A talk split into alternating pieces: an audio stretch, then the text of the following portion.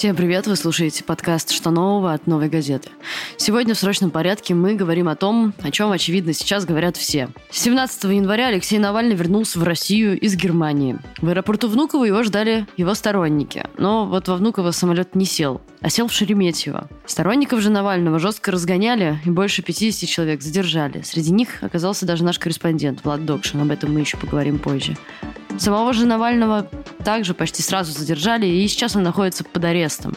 Через 30 суток пройдет повторный суд, на котором решится, останется Алексей на свободе или нет. Обо всем этом в подробностях сегодня говорим с нашей корреспонденткой Дашей Козловой и редактором отдела политики Кириллом Мартыновым. Даша, привет! Расскажи, а какими путями вообще людей пытались выдворить из аэропорта, за сколько до посадки это началось? Выстрои нам немножко хронологию событий.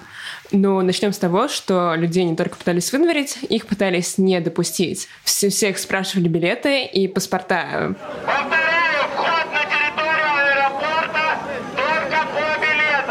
Потрясающе, что это было в зоне прилета, где в целом никто не собирается никогда улетать. Но поскольку люди реально хотели встретить Навального, журналисты хотели заснять это реально историческое событие, mm-hmm. все заранее бронировали билеты, и поэтому, когда мы приехали да, за три часа, все на улице обсуждали, кто за сколько их брал и кто куда летит. Даша, куда летела ты? А, мы летели с Владом и Ириной Воробьевой в Санкт-Петербург, прекрасный город, в 11 часов вечера, жалко, не успели. Отстой, надо было в Шереметьево билет брать.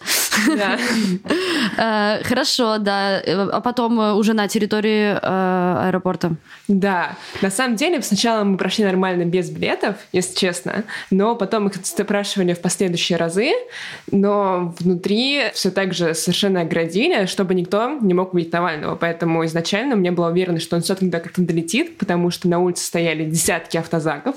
То есть, если посмотреть разные видосы с подъезда к аэропорту, видно, что они стоят в два ряда, это какая-то бесконечная колонна. Mm-hmm. Катались в машинке тоже огромная Росгвардия, и стояли еще машины заминирования. У меня еще была версия, что внуку обязательно заминируют, и все будут стоять на улице минус 20. Этого, слава богу, не произошло. Но в целом э, внутри отгородили еще зону прилета международных рейсов. То есть как бы ты заходишь в аэропорт, уже такой типа здорово, класс, на зоне прилета, сейчас все будет супер, приедет там Навальный через три часа, я не знаю, мы его заснимем или нет, если что будет Юлия Навальная, мы с ней поговорим. И тут мы проходим в зону прилета международных рейсов, понимаем, что там стоит забор, стоят менты, и попасть туда вообще никак нельзя. И все еще очень зыркают в сторону журналистов и активистов, mm-hmm. чтобы там никто ничего лишнего не сказал, никто не сделал, камеру никто не достал, mm-hmm. и вообще все было тихо, спокойно, мирно. Насколько было сильно заметно вот это вот увеличение количества силовиков в аэропорту? Слушай, очень сильно, потому что, несмотря на то, что полиции в Москве везде много, ага. Там ходили действительно группы по 5-6 человек. То есть угу. у того забора стоял человек 5, угу. а внутри, на территории международных рейсов еще ходил ОМОН. Давай расскажи, с кем тебе удалось встретиться перед э, этим событием, которое не случилось, о чем рассказывали эти люди, с кем поговорила? Для начала мы встретили много сторонников Навального и сотрудников ФБК, что было очень классно. Из них некоторые приехали прям из совсем других городов. Кто-то ехал из Екатеринбурга, кто-то ехал из Ростова, при этом люди там, некоторые ехали автостопом, некоторые mm-hmm. ехали на автобусе, это заняло огромное количество времени. Как бы я немножечко поражаюсь этому мужеству, потому что как бы ты едешь на событие, которое, скорее всего, не произойдет. Все понимали, что его задержат, но при этом все все равно хотели прийти. И опять же, ситуация с сотрудниками ФБК тоже, ну, потрясающая. Это их какая-то внутренняя решимость, потому что была, например, Любовь Соболь, против которой сейчас заведено уголовное дело. И она как бы понимала, что ее, скорее всего, сразу задержат, что она даже не доедет до аэропорта, но она все равно поехала. Как в итоге развернулась ее история? В итоге в один момент, как бы пока все стояли, ждали прилета Навального, все было реально спокойно и было довольно тихо, mm-hmm. там, как бы мы даже сидели и не очень понимали, что мы делаем внутри, потому что там стоят какие-то люди, которые ждут. Снимать особо нечего, и вдруг как бы появился у кафетерия целый полк полицейских, и было огромное количество, то есть как бы там сидят 10 человек в кафе, и идет на них человек типа 30 или 40. Как бы все рядом в черной форме, ага. и не очень понятно, как они собираются все задерживать. Говорят, типа, пройдемте, и уводят их всех в автозак куда-то на улице, который стоит у парковки. Угу. Потом еще начинают всех спрашивать документы угу. и вообще делать, ну, цепь у машины, чтобы никто не мог подойти. Угу. И выхватывают отдельных журналистов. Вот тогда выхватили Влад, Влада Докшина, угу. проверили у него тоже паспорт и загрузили в автозак. Угу. И мне на этот момент было немного даже стрёмно за себя, потому mm-hmm. что не очень хочется сначала пропустить такое событие mm-hmm. и встретить его в автозаке, в итоге mm-hmm. вообще как бы приехать и даже ничего не написать. Mm-hmm. С другой стороны, как бы реально холодно, и вот когда мы вышли на улицу, после нескольких часов в аэропорту, я поняла, что я не чувствую пальцев, mm-hmm. я не могу даже печатать на телефоне, потому что из-за перепада температуры у меня очень сильно болят руки, mm-hmm. я не чувствую, как вот у меня перчатка мотается по руке. И сидеть в это время в автозаке, мне кажется, это ну, просто кошмар. Mm-hmm. То есть я восхищаюсь а Владом, тебя... я восхищаюсь сотрудниками ФБК, mm-hmm. которые все это вообще смогли пережить. А у тебя проверяли документы? Да, у меня проверили тоже документы вместе с Владом, но как бы его задержали, ага. потому что им не понравился его челябинская регистрация, как я ага. поняла, и ему сказали, что это вроде как, а что ты в Москве с ней делаешь? Стандартно. Да, да. А я человек с московской регистрацией, мне повезло, и поэтому мне сказали, что типа просто уходи отсюда там куда подальше, вообще не подайся там на глаза. Yeah. А расскажи, пожалуйста, вот как этот вообще процесс задержания происходил? Можем ли мы сказать, что там был какой-то жесткий сценарий? Как люди реагировали на силовиков? Сначала просто было так, что сотрудники БК сидели в кафетерии немножечко на отшибе. Угу. И поэтому рядом с ними стояли в основном журналисты, и все как бы выбежали на улицу, кто-то побежал за ними, угу. но это все было вдалеке от основной толпы людей. То есть э, большая часть стояла на входе в терминал, а также у Аэроэкспресса. Поэтому, когда я попала туда, все в основном как раз переговаривали, что типа их вроде как задержали, а где они вообще были и что происходит. Но потом, через какое-то время после того, как задержали, уже начался реально жесткий сценарий. В терминал согнали ОМОНовцев, которые Просто взяли людей в кольцо, начали их вытеснять на улицу, начали винтить всех подряд, и при этом как бы не просто как-то проводить пешком, их просто начали хватать за руки, за ноги и выкидывать некоторых на улицу. При этом люди не вели себя агрессивно. Нет, люди не вели себя агрессивно. Там в такой ситуации ты даже не, не можешь повести себя агрессивно, потому что у вас там куча ОМОНовцев, которые выталкивают вас наружу. То есть ты пытаешься как-то типа не упасть по большей части. Mm-hmm. Даже не можешь от ни от кого отбиваться, потому что как бы ты же стоишь рядом с другими людьми, как бы mm-hmm. не от кого. Mm-hmm. А, и вот. И брали, конечно же, женщин, mm-hmm. как это тоже часто бывает. И кого-то реально брали вот за руки, выносили на порог аэропорта, и там вот с этой же высоты, пока их несли, скидывали э, наружу. Давай немножко отвлечемся, немножко о хорошем. Причем тут Оля Бузова. Расскажи, что это за история вообще? История, на самом деле, потрясающая, потрясающая в своем развитии. В общем, с самого начала многие сообщали, что всякая придет массовка в, в аэропорт, то есть писали каким-то студентам, что мы вам типа, платим тысячу, оплачиваем билет на Аэроэкспресс, чтобы вы там как бы приехали, потусили. Но это вроде все потом отменялось в университетах. Mm-hmm. Обещали приехать э, ребята из Серб, которые сказали, что очень скучают по Навальному, и вообще без него них работы нет. И еще должны были приехать гвардии Захара Прилепина, но они там все тоже в итоге сказали, что ну, отбой, и никуда так и не приехали. Зато приехали фанаты Оли Бузовой. Там, говорят, был человек 100, я их всех не видела. Потому это что реально прям фанаты Оли Бузовой? Или это нет, рофл? Нет, Вот, главная история в том, что они там стояли с плакатами одинаковыми, то есть мало половины, у них там был, не знаю, какой-то массовый пикет, они не пели нестройным хором песни. Было, выводы, я остаюсь назад. Я щей, я больше сильный и счастливый, одна не боюсь. И этот мир тянется ко мне, тянется ко мне, тянет, тянется ко мне разговаривали с журналистами, но суть то, что Оля Бузова реально летела в этот момент в самолете. И никто не знал, в какой аэропорт. И когда уже вечером, типа часов 9, она начала записывать историю Инстаграма, то, что э, она кружила ноги над Москвой час, у нее не было связи, а когда она приземлилась, она просто офигела, потому что везде ее фамилии, везде какие-то ее фанаты, и она записывала просто в Инстаграме, что о моем рейсе знали три человека. Я понимаю, что там, типа, моя фамилия популярная, но почему ее опять используют? И как бы она прям высказалась очень резко против всей этой тусовки, поэтому я думаю, что вряд ли это были реально ее фанаты. К тому же у них были как бы совершенно одинаковые плакаты, их еще и не задерживали вроде бы, и спокойно пропускали в аэропорт. Над массовкой как-то не постарались в этот раз, хотя креативно.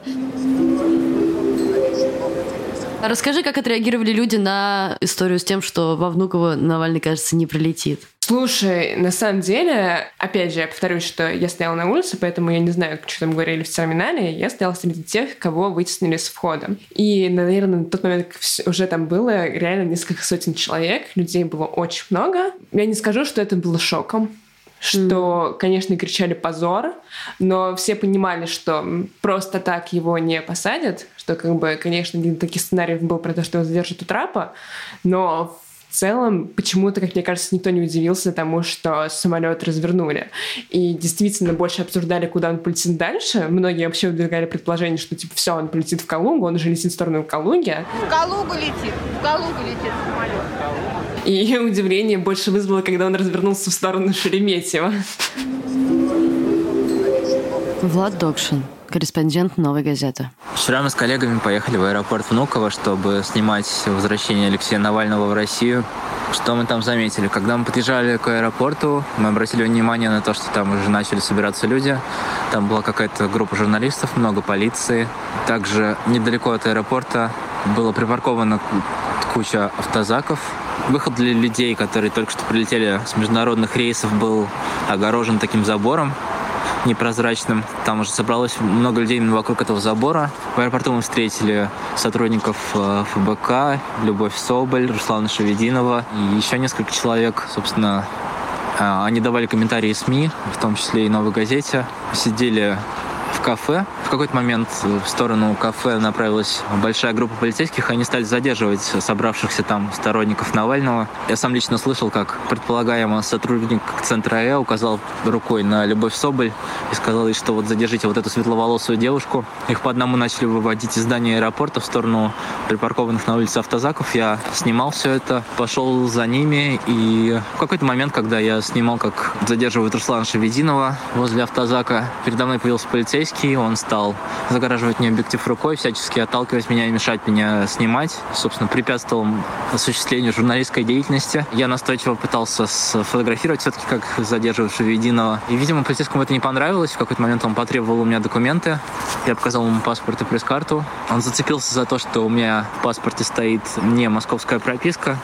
Стал спрашивать, что я тут делаю. Но у меня даже особо не было шанса ответить. Он просто агрессивно вырвал у меня паспорт из рук и приказал другим сотрудникам полиции задержать меня. Через какое-то время меня отвели в автозак, в котором уже сидели Любовь Соболь, Руслан Шевединов и еще, если я не ошибаюсь, шесть человек. Мы какое-то время просидели с ними, потом зашел другой сотрудник полиции. Он сказал, что меня и еще одного журналиста, который находился с нами в автозаке, должны отпустить. Нас позвали на улицу, но вместо того, чтобы отпустить, нас просто отобрали телефоны и посадили в другой автозак, в котором мы провели еще какое-то время. Потом поехали в ОВД Дорогомиловская. Путь туда занял примерно полтора часа, по моим оценкам. Как только мы добрались в ВВД, мы еще какое-то время просидели в автозаке, припаркованном у входа. Нас стали заводить по одному. Активистов, сотрудников ФБК, их э, отвели куда-то отдельно от нас. Нас, людей с пресс-картами, завели в другую комнату. Такое место, где видимо, снимают отпечатки и делают вот эти снимки на, на фоне шкалы для определения роста. И там просто записали, что мы, собственно, что нас доставили в ОВД, нам отдали паспорта, пресс-карты и телефоны и отпустили. Это было в районе 9 часов. Сейчас мы будем пытаться осмыслить и дать какой-то первичный анализ этой ситуации вместе с Кириллом Мартыновым. Кирилл, добрый день. А, в нашем разговоре еще в конце этого года, если вы помните, вы озвучили предположение, что Навальный, скорее всего, вернется тогда, когда это, если можно так сказать, выстрелит. Э, как там это было с историей Колесниковой в Беларуси. Почему Навальный не стал ждать новой какой-то протестной волны и, по сути, как будто бы сам создал этот лучший момент. Что нам говорит этот политический ход? Мне кажется, Навальный понял, что он сейчас является таким автором политического события. События этого не было. И теперь оно случилось после возвращения Навального. Все развивается по тому сценарию, который, с одной стороны, реализуется Кремлем, но мне кажется, что автором этого сценария все-таки является именно Алексей, потому что он навязывает Кремлю какую-то стратегию, которая заключается в том, что Навальный сейчас, судя по всему, будет отправлен в следственный изолятор. На наших глазах это все развивается. И это такая парадоксальная вещь, потому что получается, что для того, чтобы быть свободным человеком в России, тебе нужно, во-первых, не бояться сесть в тюрьму, во-вторых, в случае с Навальным просто буквально там оказаться. Именно так реализуется здесь политическая свобода, возможность высказываться, возможность э, не бояться политического преследования. И я думаю, что все большему числу, в чем состоит, собственно, сценарий, предложенный Навальным, что все большему числу российских граждан будет ясно, что обвинения против Навального абсолютно ничтожные и надуманные, что ему фактически мстят за его политическую деятельность, за то, что его не удалось отравить. И э, все большее число граждан России будет вовлекаться в обсуждение этого вопроса, в какие-то неудобные вещи для Кремля, в такие вопросы, которые обычно было не принято это задавать. И чем хуже сейчас будет ситуация в стране с точки зрения экономики и последствий от эпидемии для общества, тем больше симпатий будет на стороне Алексея. Вот на это он, мне кажется, пошел. И с учетом того, как его встречали сторонники а, после его прилета, предположительно во Внуково, на самом деле в Шереметьево, и как его встречали силовики. Это все показывает, что, в общем, некоторое политическое событие произошло, вот такой триггер случился, и дальше мы увидим это противостояние в каком-то новом масштабе. А был ли выбор у власти, на ваш взгляд, э, реагировать по-другому? Может быть, задержать тихо сегодня, завтра? Почему так? Э, Я думаю, что у власти, да, был, был даже вариант вообще просто ничего не делать, просто позволить э, Навальному вернуться в Россию. И это бы подтвердило бы их базовую версию по поводу того, что это всего лишь никому не нужный блогер, а вовсе никакой не лидер оппозиции. Но они, власти, оказались заложниками того сценария, который они пытались использовать против Навального в прошлом году и власти, которые одновременно говорят, что э, Навальный ничего не значит, и с другой стороны покрывают людей, которые совершали на него покушение. Это власти, которые теперь вынуждены действовать в логике этой банды отравителей. Это люди, которые должны одновременно говорить, что на самом деле ничего не происходит, и с другой стороны отказываться от расследования по поводу событий в Томске и комы Навального. И теперь это будет такая очень долгая операция прикрытия, события, которую мы, в общем, и вчера тоже наблюдали по поводу смены аэропорта, перекрытия трасс и так далее. То есть, ну вот государство фундаментально вступило в сговор с этой восьмеркой ФСБшников, которые предполагаемо, предположительно Навального пытались отравить.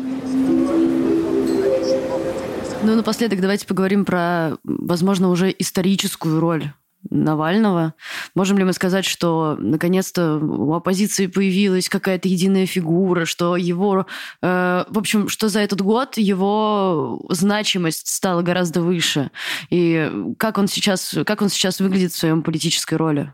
Но это крупнейший политзаключенный, э, судя по всему, уже так можно его называть, за последние десятилетия, который при этом претендует не на то, чтобы выйти из тюрьмы в первую очередь, хотя, безусловно, я думаю, он хочет оказаться на свободе и вернуться к семье. Но для него еще более важная ставка, он добровольно выбрал эту для себя судьбу, это продолжать политическую борьбу в России. Если для этого нужно оказаться за решеткой, значит, он на это идет. И, а, безусловно, Навальный будет признан а, как в России, так и за ее пределами тем человеком, который является символом оппонирования тем практикам, тем порядкам, которые в России складываются. А, самое важное, что в случае с Навальным очень тяжело находить какие-то аргументы, почему Навального не надо поддерживать, потому что в конечном итоге Навальный просто своим личным примером защищает право граждан России на личную безопасность и во вторую очередь на справедливый суд.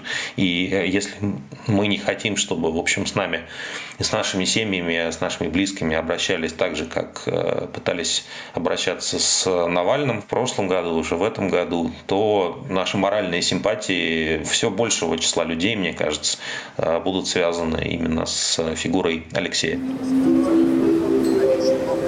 Можно ли сказать, что Путин по отношению к политзаключенным, ну или к одному конкретному, уже очень сильно приблизился к Лукашенко, и вот невольно э, тянется это сравнение, я не знаю, Юлия Навальная, там, Колесникова 2.0 или что-то в этом роде? Я думаю, что сейчас э, инициатива все-таки на стороне ФБК, как ни странно, на стороне организации Навального, его сторонников. И я уверен, что у них был план именно на, в расчете на вот этих действия власти. И мы скоро увидим, по всей видимости, новые расследования в отношении этой группы ФСБшников. И, наверное, увидим какие-то новые заявления со стороны Юлии Навальной и со стороны Соболи, со стороны других участников политической кампании Навального, которая остается на свободе. С вами был подкаст «Что нового?» и я его ведущая Надежда Юрова. Вместе со мной над этим выпуском работали редактор Арнольд Хачатуров и звукорежиссер Денис Никулин. Вы можете слушать наш подкаст на любой удобной для вас платформе CastBox, SoundCloud, ВКонтакте, Яндекс.Музыка, Apple подкасты, Google подкасты. Ставьте нам лайки, оставляйте комментарии, чтобы как можно больше людей узнало о нас. Спасибо, что дослушали. До скорого.